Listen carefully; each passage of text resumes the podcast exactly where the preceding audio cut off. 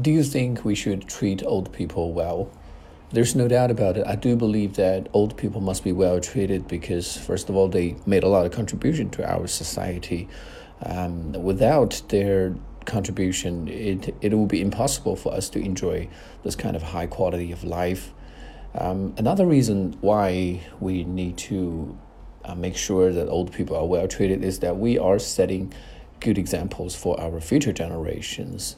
Um, all of us will grow old, and nobody can stay young forever um, when the children see that we are treating the old people well, they will imitate our behavior, and in turn, when we grow old, they will be nice to us as well. So this benign circle could go on and on, and then the welfare of the uh, future generations of human beings will be guaranteed. And that's what I think about um, our attitudes should should be towards the elderly people in our society.